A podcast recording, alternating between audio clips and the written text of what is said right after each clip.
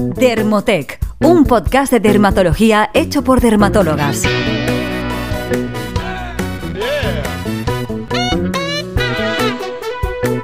Bienvenidos a un nuevo episodio del podcast de Dermotec, un podcast sobre dermatología, estética y cosmética hecho por dermatólogas. Ya sabéis que en nuestro podcast os enseñamos a cuidar de vuestra piel y de la de los demás.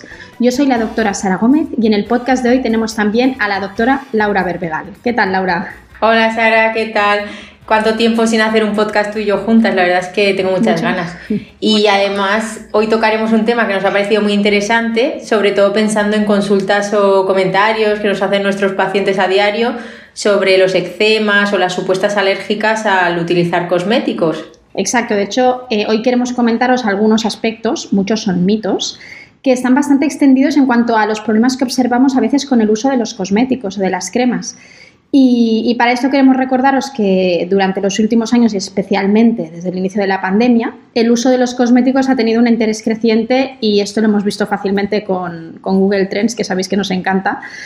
Y, la verdad es que está muy bien porque, porque parece ser que hay un interés creciente en, en todo el tema de cuidarnos más pero implica, por ejemplo, aunque esto no, es muy frecuente como os explicaremos, que vayamos a presentar pues, más reacciones irritativas o más problemas relacionados con el, con el uso de algunos productos. Exacto. El principal problema relacionado con este uso de productos o cosméticos, más que su uso en sí, es el uso excesivo o el, o el o que no estén bien indicados, algunas cremas o algunos jabones y que al final eh, presenten los pacientes una dermatitis de contacto que como su nombre indica, estamos hablando de una dermatitis, es decir, una erupción tipo eczema en la piel que suele aparecer tras la aplicación de algún producto que haya estado en contacto.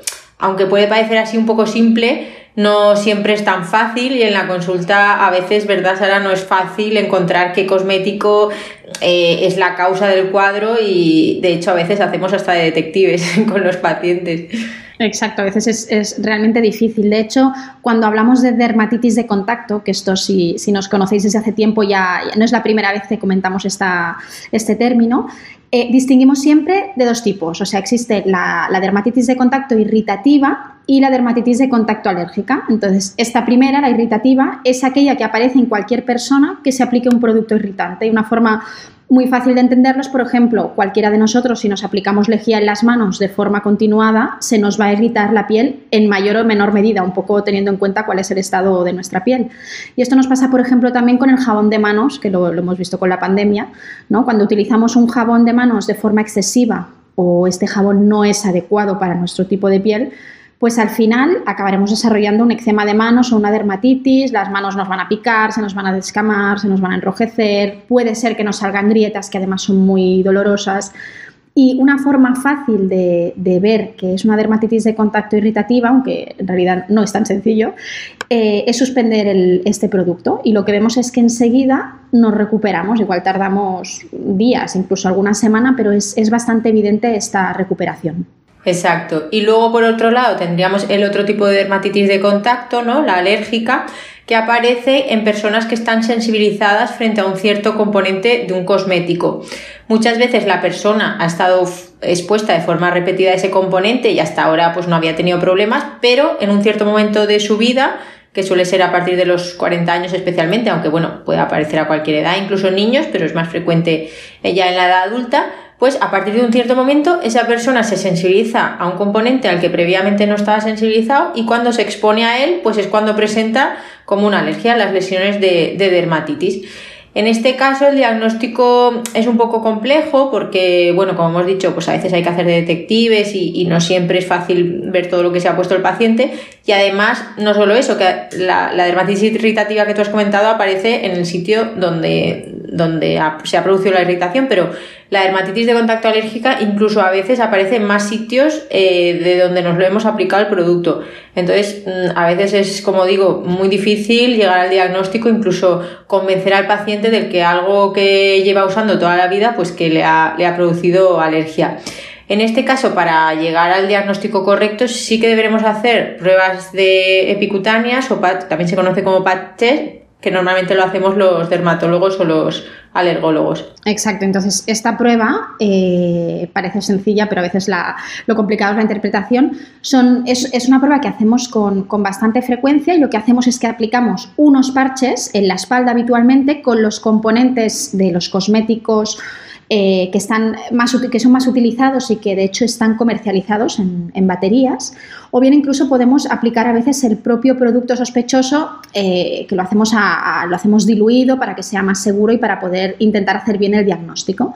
Entonces, habitualmente aplicamos estos parches el lunes, los, los revaloramos o los desparchamos a, los, a las 48 horas y normalmente al quinto día, es decir, el viernes, es cuando vemos cuál es la respuesta de nuestra piel. Entonces, si vemos que en, la zona donde hemos aplicado un cierto parche, que nosotros ya sabemos por correspondencia cuál es el alérgeno o el componente de cosméticos que hemos puesto allí, porque lo tenemos previamente anotado, eh, vamos a saber si esa persona es alérgica, qué grado de intensidad de alergia tiene o bien si lo que ha tenido es una reacción irritativa. Y de hecho esto es una prueba que no solo hacemos con cosméticos, ya sabéis que lo hacemos pues para, un montón de cosas, ¿no? Para, metales, lo podemos hacer para componentes que se utilizan, por ejemplo, en prótesis eh, óseas o, material de, materiales de, odontología. De hecho, hay, hay muchísimas baterías. Exacto, además incluso en también eh, para eh, productos que llevan las cremas, incluso cremas farmacéuticas, o sea que, que para un montón de cosas las utilizamos. Pero bueno, ahora como estamos de, en cosmético, pues la verdad es que es un tema largo entendido y, también hicimos un podcast eh, con conciencia sobre este tema, que os lo dejaremos en las notas del podcast por si a alguien le, interesa eh, más sobre este tema. Y aunque todo esto puede, puede parecer complejo, la verdad es que la mayoría de las dermatitis que encontramos en la piel son eh, más bien irritativas, es decir, eh, alrededor del 80%. Las alérgicas no, no, son tan frecuentes y esto a veces es un poco difícil de entender para el paciente porque muchas veces el paciente pues, nos viene con que quiere saber qué es lo que le ha producido alergia y realmente muchas veces vamos a encontrar que las pruebas salen negativas porque no era una alergia, sino era una dermatitis irritativa que era lo que tú habías contado al principio, Sara. Claro, y de hecho hay muchas personas que vienen a la consulta y ya te dicen, bueno, vengo porque tengo alergia a alguna crema. Y cuando nos ponemos a, mirar bien lo que vemos es que realmente ahí no hay una alergia, hay probablemente pues una mala indicación de un cosmético, un mal diagnóstico del estado de la piel. Entonces es, como comentábamos al principio, una tarea un poco complicada a veces. Entonces, si os parece, os hemos preparado, eh, hemos desglosado un poco algunos mitos y algunos aspectos que son interesantes sobre la dermatitis de contacto en relación con los cosméticos en general. Y entonces, si, si te parece, Laura, empiezas tú. Vale, por ejemplo, podemos empezar con el clásico eczema de manos, ¿no? Que muchas veces en personas que trabajan en contacto con la humedad, guantes o lavado excesivo y que después de la pandemia esto se ha hecho mucho más frecuente o por ejemplo por el uso excesivo de geles hidroalcohólicos, pues vemos eh, que aparecen eczemas en las manos que pueden ser bastante invalidantes, pero al estudiarlo, pues las pruebas no salen negativas y no corresponden a ninguna alergia, sino, como decíamos antes, ¿no? Lo más frecuente es que sea un, un eczema de manos irritativo y es que la alteración repetida de la función barrera de la piel recordad que el el contacto continuado con el agua es un factor que lo predispone, al final provoca todas estas lesiones que estábamos comentando, ¿no?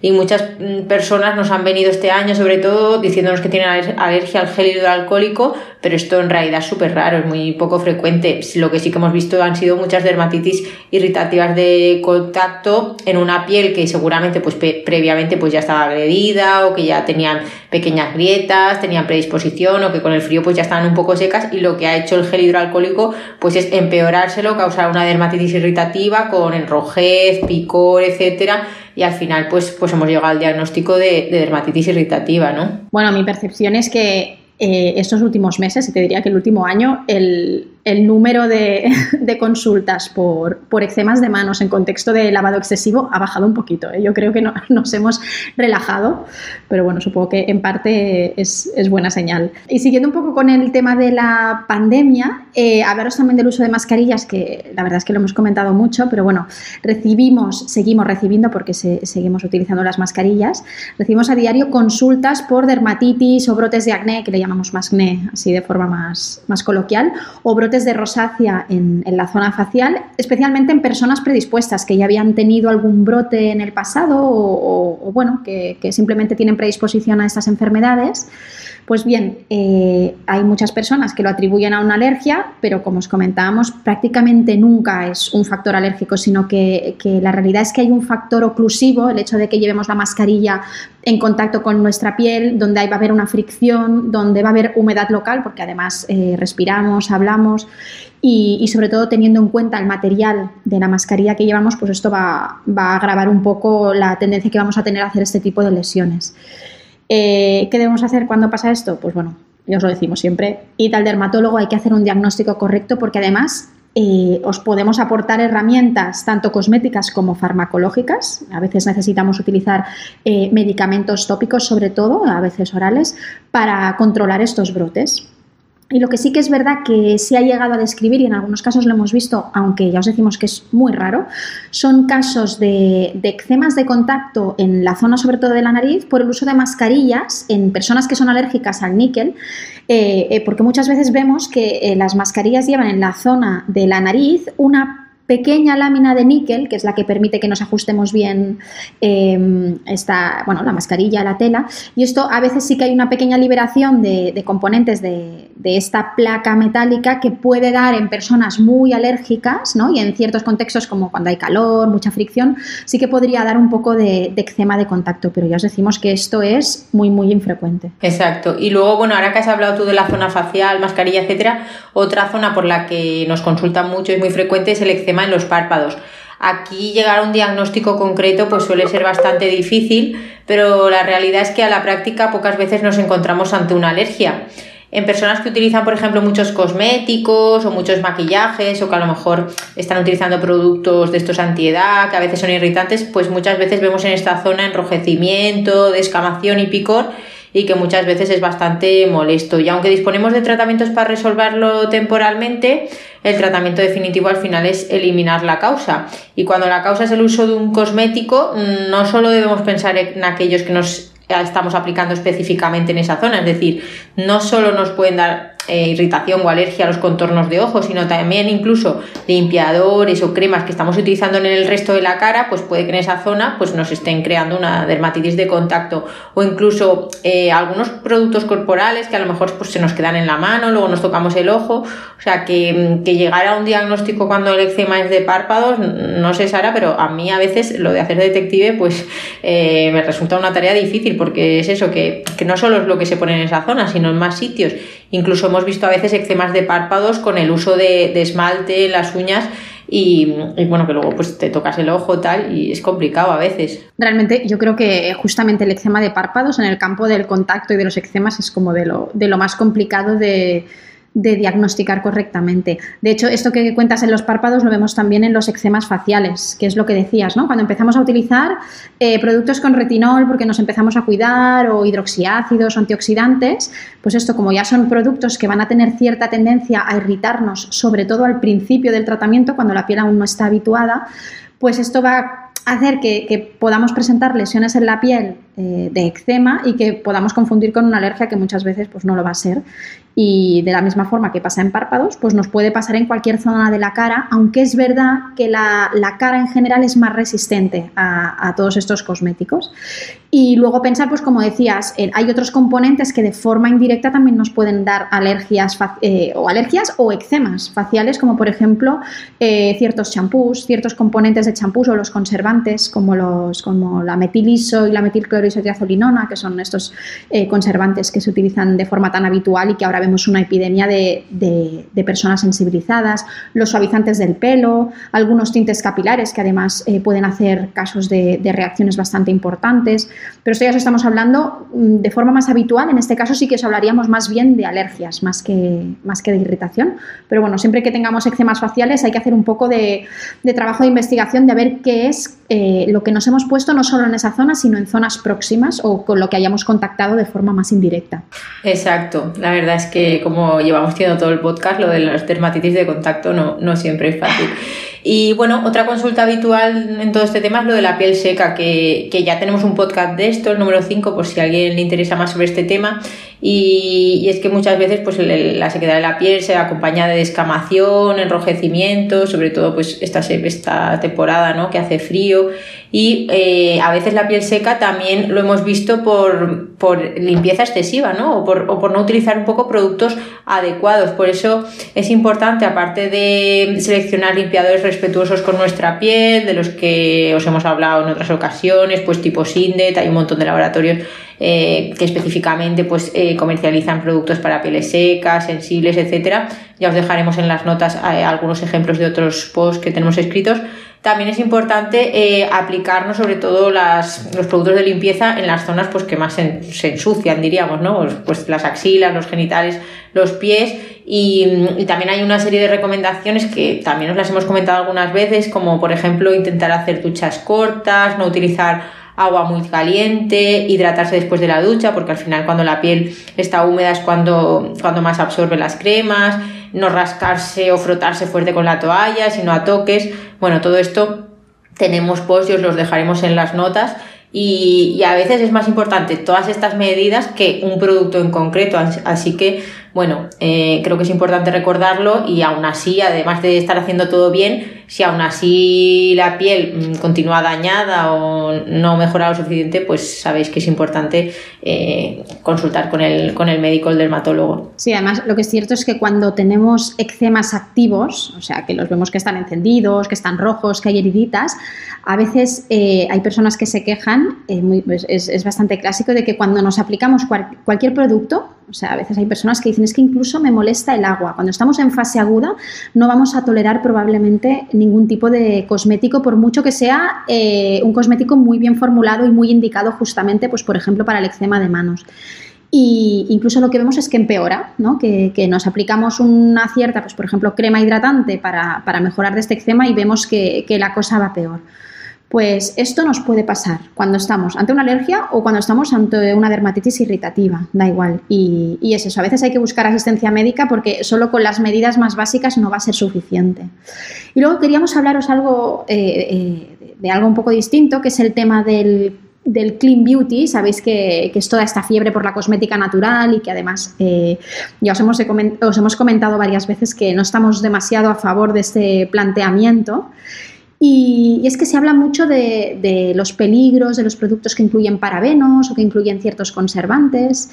Y de hecho, recientemente hablamos en nuestro Instagram sobre, sobre el falso mito de los parabenos. Y, el problema es que em, hay, hay conservantes como justamente estos que se demonizaron porque se atribuían ciertos peligros o relaciones con cánceres y, resulta que a la práctica, al margen de esto que, que ya os hemos dejado en nuestro Instagram, eh, a nivel de contacto, sabemos que los parabenos son de los, son de los conservantes más seguros que tenemos en cosmética. Y, fijaros que habitualmente eh, cuando vamos a comprar un cosmético, en, el etiquetado muchas veces nos pone sin parabenos, ¿no? asumiendo que los parabenos son malos y, que, probablemente ese cosmético va a ser mejor porque no los incluyen.